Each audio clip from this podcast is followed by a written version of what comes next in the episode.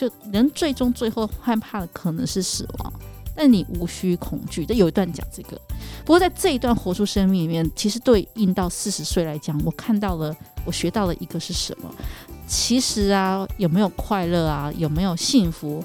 活到在这个时候是应该，我们要怎么样让自己活在最佳的平衡点上？是平衡这件事。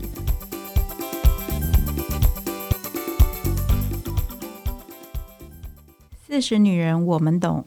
这里是一个为四十加好龄女子们而生的专属节目，不谈硬道理。妮塔和 Cindy 分享可以立即上手的微练习，有关四十加女性的职场、工作、婚姻、亲子、单身、父母照顾等课题。我们陪伴并支持你，人生下半场，一起活出好好的样子。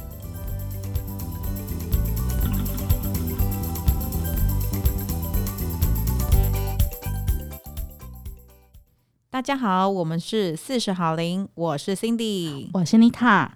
今天是我们四十好龄的第十集，迈入第十集的鼓掌耶！我们俩做到第十集。那节目中啊，这一集呢，Cindy 常常跟我聊到啊，其实对我们来说，四十好龄有一个很重要的成长养分，来自于阅读。是的，嗯，所以今天我们想要来跟大家分享私房书单。辛迪跟妮塔，我们今天会各推荐一本私藏好书，分享给朋友们，从书里学到的人生智慧跟知识。所以我就先来问辛迪吧。辛迪之前说，每个礼拜他都会念一到两本书。对，很厉害，而且他还会做笔记跟放标签，然后这是我做不到的事。好说好说，嗯、呃，我大部分都拿来看韩剧。哎、欸，这也是不错，这也是我。对，最近的鱿鱼游戏刚追完，不知道大家追完了没？对，有机会也可以来探讨一下人性的弱点。人性的弱点，对，人性。好，那 Cindy 阅读一直是你很重要的好习惯，而且呃，就是你刚刚说你是觉得是好学生了，对，是不是现在这么爱阅读的不多了？哎，不对，我们四十好龄应该很多很爱阅读的好朋友哦，没错，应该是哦，好朋友。好，那相信你一定有很多好书要跟我们分享。你今天想要分享哪本书呢？我现呃，应该说，我这个这两个礼拜，其实我读了其中的一本书，它书名叫做《为了遇见四十岁更好的自己》。哇塞，好棒哦！这完全是我们四十好龄想要谈的哎。对，那你说为什么我要介绍这本书？其实应该是说，四十好龄的听众朋友，我觉得很多是在准备跨越四十的时候，他好奇四十岁的自己可以是一个什么样子的模样。所以我想要给听众朋友一些呃更多不同的角度，所以当我在逛书店的时候，就看到这本书，是为了遇见四十岁更好的自己，所以你在做这个准备，所以这个书名就先让我停留了脚步，站在他面前，然后我我大概会去买下这本书，我大概就会看它的背面，嗯，背面，对，书的背面，大家可以去发现一下，背面其实它就是有点做重点 highlight 重点提示了嘛，嗯、然后它会。那句话其实就是打动我。四十岁以后，每年帮自己卸货一次吧。卸货一次，就是我们断舍离的意思。我常说的减法，嗯，对，就是你四十岁以前，你都只是活着，为了拼命的往前冲，拼命的吸收。但四十岁以后，你要想的是活得更好，所以关键就会在是减量，好用半分的方式活着。所以我觉得这样的标题出来之后，我就会好奇它是一个什么样子的内容，所以我就买了它。嗯，很棒。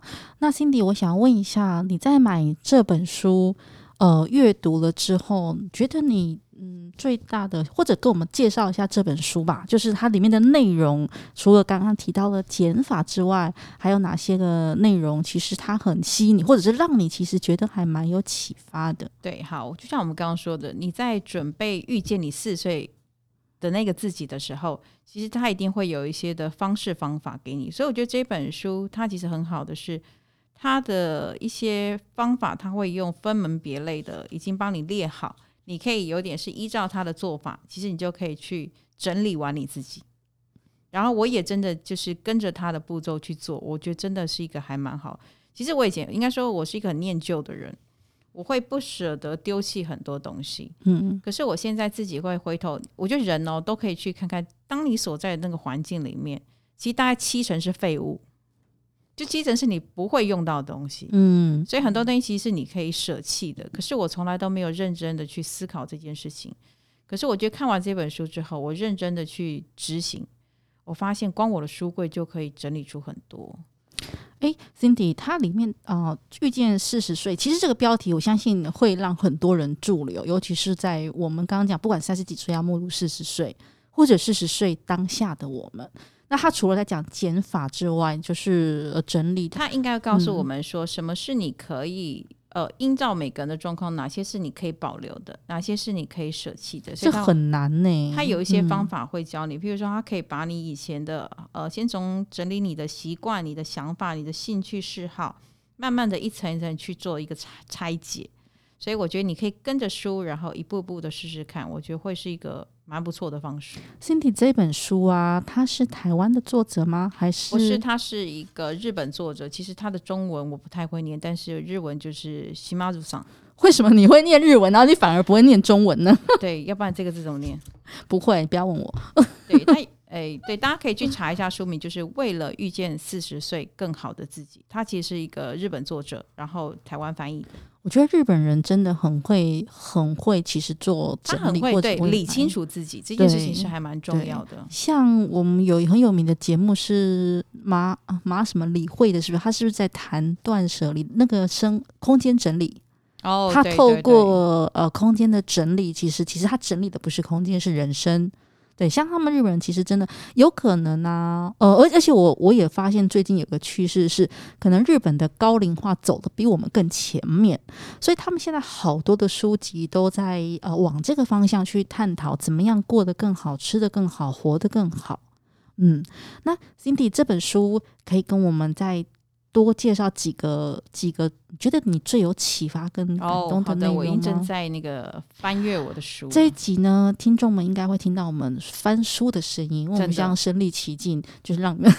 其实其实是因为我们呃，也是要自己阅览一下。就是它其实一本书就会有很多的呃准则方法。我举个例子好了，就好像我们常说的人要，譬如说。呃，重新的整理自己，我觉得有一段很好，就是请每年更新标语，舍弃去年以前的自己。举例来说，我以前可能，譬如说，我要致力呃成为一个作家，我举例。可是因为你一年的每次的历练跟学习，或是你的成长跟锻炼不同，你不能数十年如一日啊！我永远都，这表示你没有前进啊！你还拿着过去的标准去定你明年的标准。嗯，所以他的意思就是说。嗯其实每年你都要重重新的整理自己。其实每一年你会你会成长会蜕变的，所以你要舍去过去的你定的那个标准，可能因为你要检视当下的自己，然后做一个更合宜的呃下一步的定定的目标。对，然后一样，他刚才有说，就是家里的啊衣柜啊，或是你的书柜，其实七成的东西都可以做减法。减法是什么？都把它丢了。对，因为我就刚刚说了，嗯、我们之前前面几集我有说过，就是呃。衣服、服装这件事情，它有时候已经不合时宜。嗯、或许它都是，呃，曾经你很喜欢的，因为每一件都是你喜欢的。可是这个当下的你，其实它未必适合你。嗯，所以你就要审慎去想，不是说以喜不喜欢的角度去看它该不该留住，可能是你适不适合。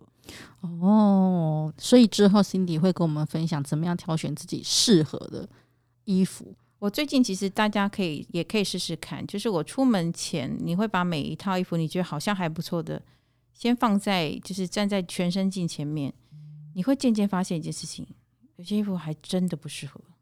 它衣服没有本身没有嗯错，但是它可能不适合现在的自己，你的气质可能会变啊，你的很多的样貌或什么的，我觉得大家可以试试看，很奇妙，嗯。嗯很棒，我觉得这个是还就我很有兴趣的，因为我我自己就是遇到，其实是我现在遇到的困扰，因为我要接我上要上班的话，比如说我最近在想说，都已经想要做一件事，像 Cindy 讲的，而我就是一到五就是自己排好五套衣服，而我发现五套衣服，那我书柜衣柜里面好像不需要不需要其他太多零零杂杂的，对，这这也应该就是哎，回到遇见四十岁更好的自己里面的中心要讲，没错。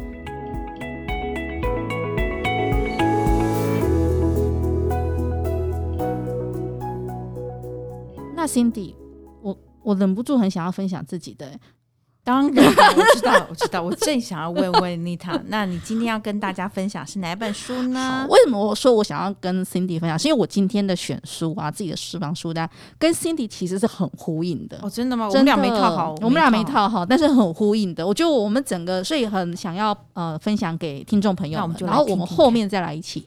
他一起谈，对这本书，其实我先讲一下这本书。我觉得很多的听众应该书名叫什么？哦，我们这本书的书名叫是《觉醒的你》。觉醒的你是在去年年底的时候，它是畅销排行榜，不管是成品还是博客。有的，我已经看到书了。嗯，对，他其实其实这本书，我相信很多听众朋友应该手上都有一本，因为它嗯台湾那么畅销，那么卖座。对，那他是他其实其实我为什么选这本书？因为在去年的年底，其实是我还蛮有一段低潮的时候。嗯，那我自己知道我遇到的问题，我先讲这个问题。我在想，为什么我看到这本书会怦然心动？嗯，因为我去年在呃就会去看，开始开始那那那时候情绪比较有一段的低潮。那我自己察觉察到的，我的低潮可能来自于我脑袋的声音太多。嗯，我不晓得大家啊，脑袋声音太多，是因为一个太多的资讯，然后以及就是自己的能量不足，然后所以我总是会很容易的，嗯，因为现在已经走过了，所以就比较可以理性的回来看自己去年的那个状况，就可以回过头看当时状态。对，所以当时的状况，我想要找到一些答案或一些方式啊，让我的内心平静下来。嗯，那呃，我那一天去年底我去成品。然后看到了这本书，那其实我不知道大家大家选书是怎么选，但我看到了《觉醒的你》，其实它的当然除了《觉醒的你》书名很吸引我之外，那还有另外有一个是他写的是欧普拉的床头灵修书。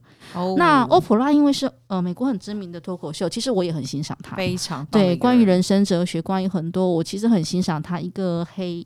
嗯，就是她非白衣的一个一个，可是她是一个很杰出的女性，非常杰出。对，到了后半期，其实她致力于在帮助很多很多的，不管是女生啦，在帮助帮助人，呃，以及有创造影响力。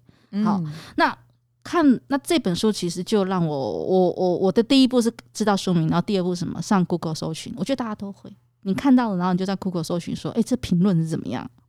听众朋友，我不晓得大家会不会，我是会啦，我是那种我，我的方法就是我刚刚说，我会翻到背面去看它 highlight 的重点、哦、有没有吸引我。对，其实我也会，然后但是我下一步就会去 Google 去搜寻评论。我可能买书比较快，所以一个 一个礼拜读一到两本。有可能是是不像我，不像我这么懒惰，我不是一个爱，不你你比较是精选书，对我比较精选书，对，因为时间真的也不有限，而且我是的确是因为想要在书里面得到某些。解法解解对对，所以我我我是属于精选，就像刚刚 Cindy 说的。好，那这本书后来呃，其实我刚刚就当下其实看完，然后评论评论其实看得很快，就会发现说哦，他其实原来现代人很多人跟我遇到的一样的一样的一些问题，比如说资讯来自于太多，比如说我们总是跟自己的内在其实不不平静的相处，还有能量的消耗。对，那买了这那这本书，其实我买了之后回去看。那另外翻开，我其实想要跟大家分享的是，如果有买书的听众朋友，不妨听我，就是在于呃，我们再复习一次。那没有买书的，我觉得可以听听看。其实这对这本书的推荐，它总共啊，它其实总共有五部。它第一部叫做《觉醒的关键》。嗯，那觉醒的关键，其实这是第一步，是最吸引我的部分。那我也必须说，其实这本书，我觉得它翻译的有点艰深，就是哦，对，所以它是音译过来的吗？对，它是啊，对啊，对啊，因为它是那个，它其实是沉浮实验的的作者麦克辛格。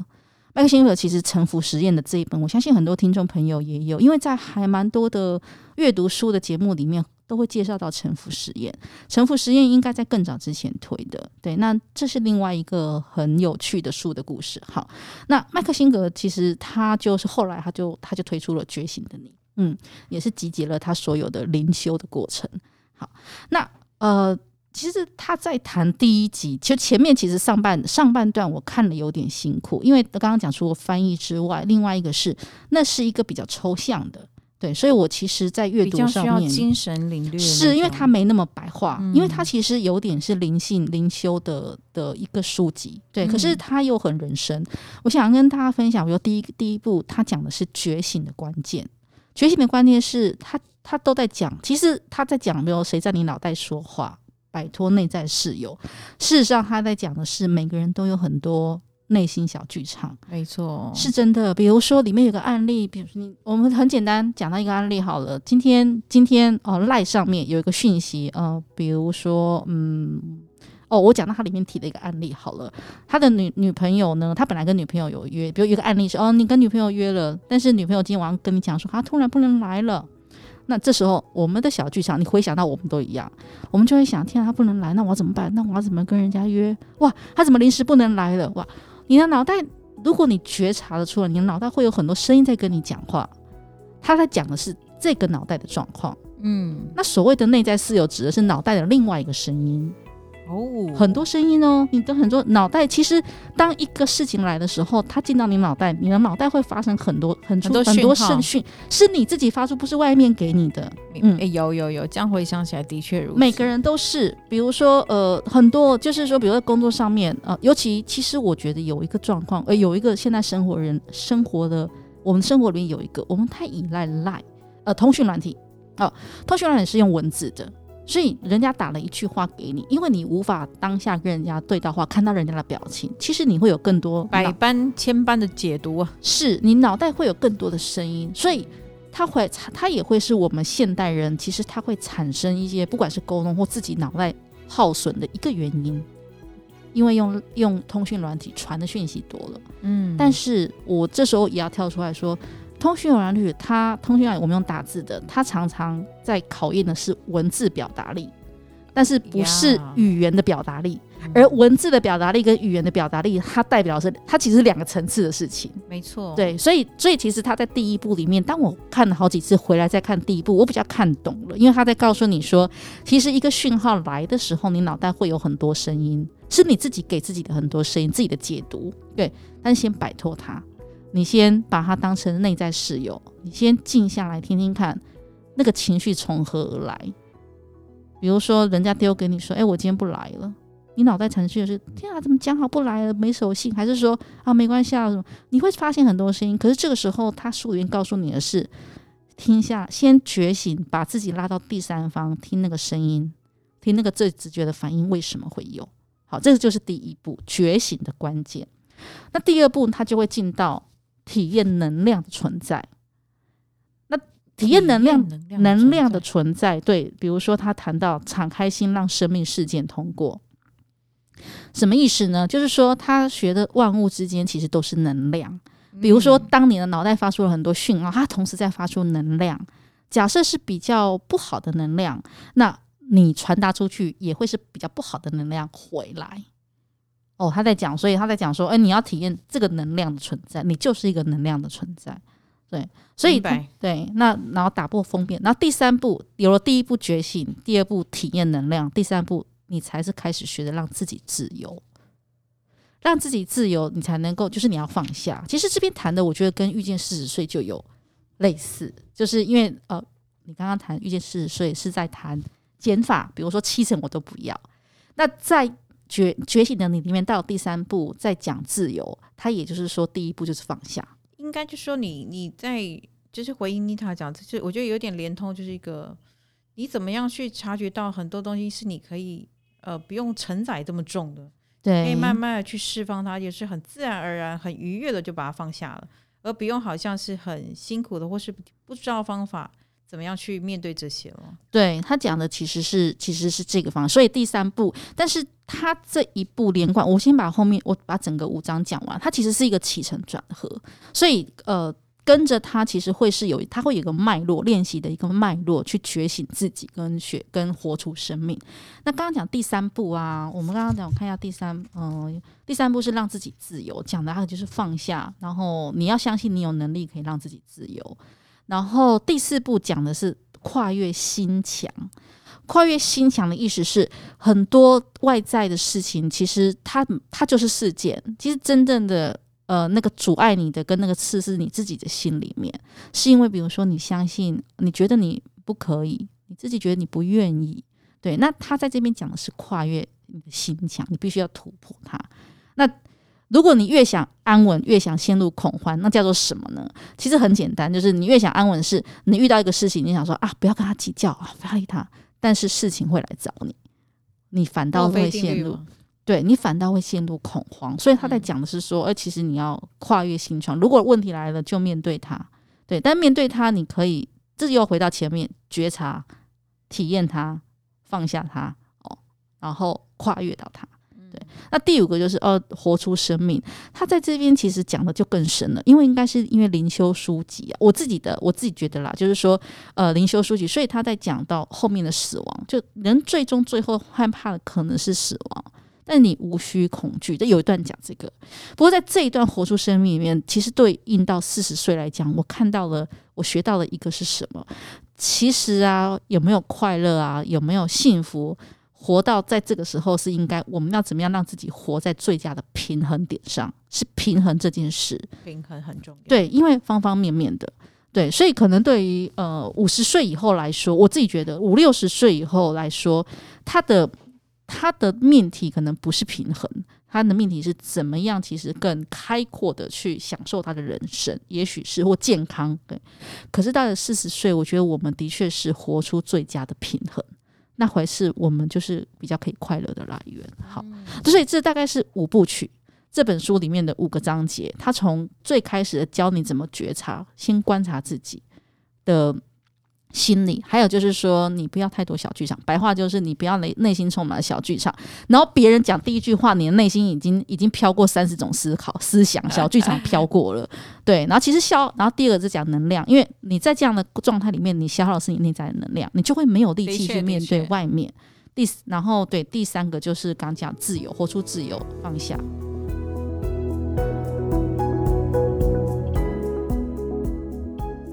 我真的认真的觉得哈，如果听众朋友有时间的话，去书店可以先买《觉醒的你》，之后再看看我这本书，因为我发现一个是先修心，然后你再去修正你自己的一些行为方式。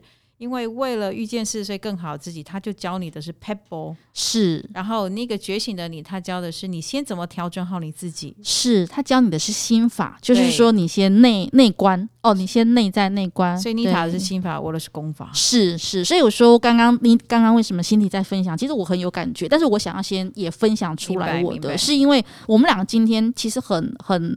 还蛮有默契的啦，就是我们讲的是觉醒的你，我讲的是前面的心法，那 Cindy 讲的是后面的功法。功法嗯、对，好，那呃，我 Cindy 好，接下来我大概就是也简介了这这这本书整个的五个大章节。是的，那我想要接下来我们回到 Cindy 的遇见四十岁，为了遇见四十岁更好的自己，Cindy 为我们来念一段或两段，你最有。对你来说最有感觉，对。好的，那我们来听听说书人 Cindy 要跟大家分享的，请说，声音不要突然变得那么奇怪，哎、不要这样，不要这样子，我们就是那个要轻松自在一点。好，好，那我就来分享一段，我觉得还蛮有感觉的。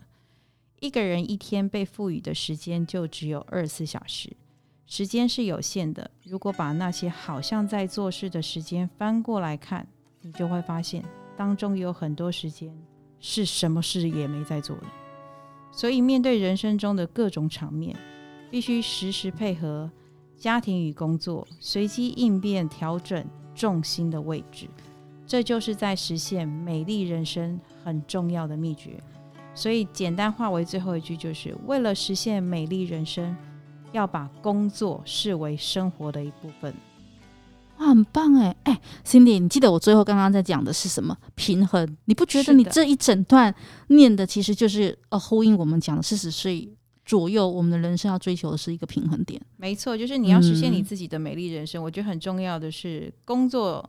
是生活的一部分，而不是生活是工作的一部分。嗯，大家要把这个重心位置要把它调整好。嗯嗯，就是回应到其实刚刚妮塔说的平衡这件事情。对对，我觉得都很棒。我们两个真的真的蛮默契的。哎，我听众朋友，我们真的没有套好哦。没错。对，那我们来听看妮塔的分享呢。好，我觉得呼，我这边其实真的我们两个完全是一致。好，第一步啊，在觉醒的关键，他其实第一第一页他就讲到。内在成长的关键在于了解，找到平静跟满足的唯一方法是停止思索与自己有关的事。嗯，当你终于了解一直在里面说话的我永远无法满足时，你才能开始成长。就是说，其实回到我们真的需要练习，先呃内应该叫做呃内觉醒的关键就是观觉察，先觉察到自己。好，那我们来看有，有我我想要再念一段哦，有无数你还没想到的事情都可能发生。问题并非他们会不会发生，事情是一定会发生的。真正的问题是，无论发生什么，你是不是都想要快乐？嗯、那嗯，你生命的目的是享受你的经验，并从中学习。你不是来地球受苦的，你的苦也帮不了任何人。事件无法决定你会不会快乐，他们就只是事件。决定你会不会快乐的是你自己。你可以因为只是活着而快乐，可以因为这所有的事发生在你身上而快乐。如果这样生活，你的心就会敞敞开来。好是不是我们两个讲的？我们两个是不是讲的其实很接，就是那个那个那个嗯，心法跟功法，对啊，很接近，真的耶，真的。希望就是对听众朋友有一些小小的帮助。对，我希望你们其实呃，献给啊这本书，其实学习了你呃，献给。我们刚刚讲，我用后面的封面来讲好了。如果你在寻找更深刻、更丰富、更充实的人生，如果你想要探索生命真相，改变与你与自己与周遭世界的关系，如果你想要活出无拘无束的自己，不被他人情绪勒索，那不被社会价值绑架，这就是你一本不容错过的书。好棒哦！嗯所以推荐给大家，这是我的书房书单。而我有一个新，而我有一个关键更新，也要跟大家分享是，这本书其实看完你会忘记很多，那不容易练习，觉察也好，体验也好，放下，它是我们一生的功课，真的不容易。所以我的做法分享给大家，当小剧场来的时候，我学到的是先呼吸。你把你脑袋的思绪，因为你不知道你把你脑袋的思绪你怎么转回来，你能够做的是，呃，脑袋你没法停止它去想那么多，你先把它先深呼吸，把你的思想拉回到你的呼吸上面。这是我最近尝试一个很还蛮有用的，就是拉回自己的思绪，静心这件事情。静心，我静心，嗯，嗯，分享给听众。就是那这本书其实也很鼓励大家，就是如果要看就继续再看。好。那呃，接下来我们想要问问看啊，Cindy，Cindy 想要来跟我们分享一阵，你干嘛这种表情啦？大家心都看不到，可是我看得到，我自己太 投入了，你干嘛这种表情？我在耍宝，没说没说，没有。Cindy 说，Cindy 跟我说，哎、欸，其实我后面要跟大家，请大家分享那个私房启发我练习，但我就忍不住的投入其中，一直想要跟听众朋友一直讲，一直分享。我觉得很好，非常好，非常好。好，那 Cindy 遇见四十岁。怎么样遇见更好的自己？请给我们几个你念完这本书之后，我们听众朋友可以做的微练习。我觉得很棒的是，这一次作者已经帮我们整理好了，大概就是你这样有偷懒呢？哦，没有没有没有，因为我也觉得这五个功法是很好的，我就直接分享给大家。请说。因为作者其实他是从人生习惯、然后工作时间、人际关系等五个面向，然后他把它归纳整理了，因为也是从他自己的人生法则去归纳。出来一个具体的一些方式，我觉得第一就是勇于舍弃，提升你的人生品质；第二就是习惯的改变，你要用行动让这些改变化为真实，所以你要去做就对了。嗯、第三个就是透过选择跟集中，你不要感觉你什么都想做，什么都要那个，你要去，你要开始去做选择跟抉择，就是提升你自己的。不管在工作啊，你的生活上面的成果或成效，然后第四点就是调整时间的分配。哦，对，这个很重要。时间的分配，其实它里面也会有一些方式方法，嗯、我最近就不再赘述，大家可以去买这。如果有兴趣，可以买这本书来看看。然后最后一个方式就是，呃，时间有限，所以要选择你真正重要的人，去建立一个新的人际关系。哇，很棒哎！是是这五个，我觉得这作者真的很棒，所以我才说、嗯、他有很多的方法，他不是他这都有你一些可以遵循的，呃，就是怎么做的方式了。他会带着你，他的行动方针其实还蛮具体的，蛮具体的。我觉得他的应该像我们讲的行动方针，其实真的蛮具体。嗯，这就大概是我今天这本书的分享。嗯，好，Cindy 刚刚跟我们分享的就是我们刚刚说的可以立即行动的微练习。那我刚刚前面其实已经稍微讲完了，我要 我要从这本书两两件呃，我就两个微练习，一个是当是就是觉察这件事情要怎么开始。当你开线脑中发现了很很混乱的讯号，或者是说当你开始脑袋的内心小剧场停不下来的时候，试着深呼吸，深呼吸。第一下深呼深呼，把思绪拉回到你的深呼吸上，你就静心下来。先，这是第一步，而它会需要一直练习。嗯，那第二步是当你静心下来，你的声音其实你会发现脑袋的声音会停止，真的，它就会停止哦。有点像是就是就是移开你的专注吗？对，它很奇妙，这个真的是需要练习了。就是说，你就会发现，因为你静心下来了，你就会发现你的脑袋的声音开始停止了，开始慢慢跟停止了。这个时候，其实你在开始启动去思考哦，呃呃，事情要怎么解决，要怎么处理它，又或者第二个是根本不用想它，别人讲的，只要按照你的心所走，就按你的心意所走。你一有一本书叫做啊，百分之九十九你担心的事都不会发生。没错，的确是这样。是有一本书是这个，对，就百分之九十九。后来发现真的是这样，真的是这样，因为一切取决在。对，那。这为什么会这样？因为你静心下来，能量会进来。你的能量进来，其实你会有余余力去比较轻，脑袋比较轻密的去处理啦。对，然后其实就是主要是这两个。我从觉察开始，这是我现在一直在练习的部分。对，那分享给听众，那也很鼓励，就是大家把它当成床头书，因为。欧普拉，我觉得他其实这本哦，应该说出版社，我觉得他下的很好，就是欧普拉的床头灵修书。嗯，那鼓励大家就是让生命其实更活出更好，但是活出更好，回到回都是回到自己啦。就是 Cindy 也是在讲，回到都是在自己身上。嗯，这就是我们今天的分享。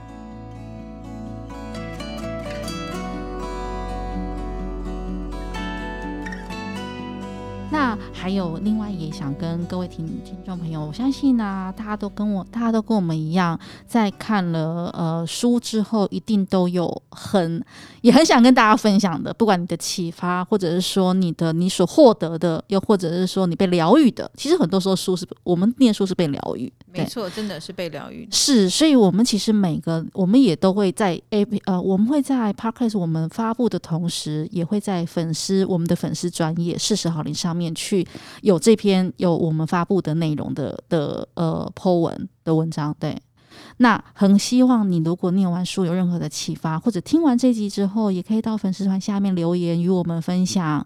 那我们可以在下一次的会节目里面，其实。可以回应，或者我们可以一起来讨论看看哦。嗯嗯，就是你们有什么样的好书推荐，嗯、也欢迎你推荐给我们。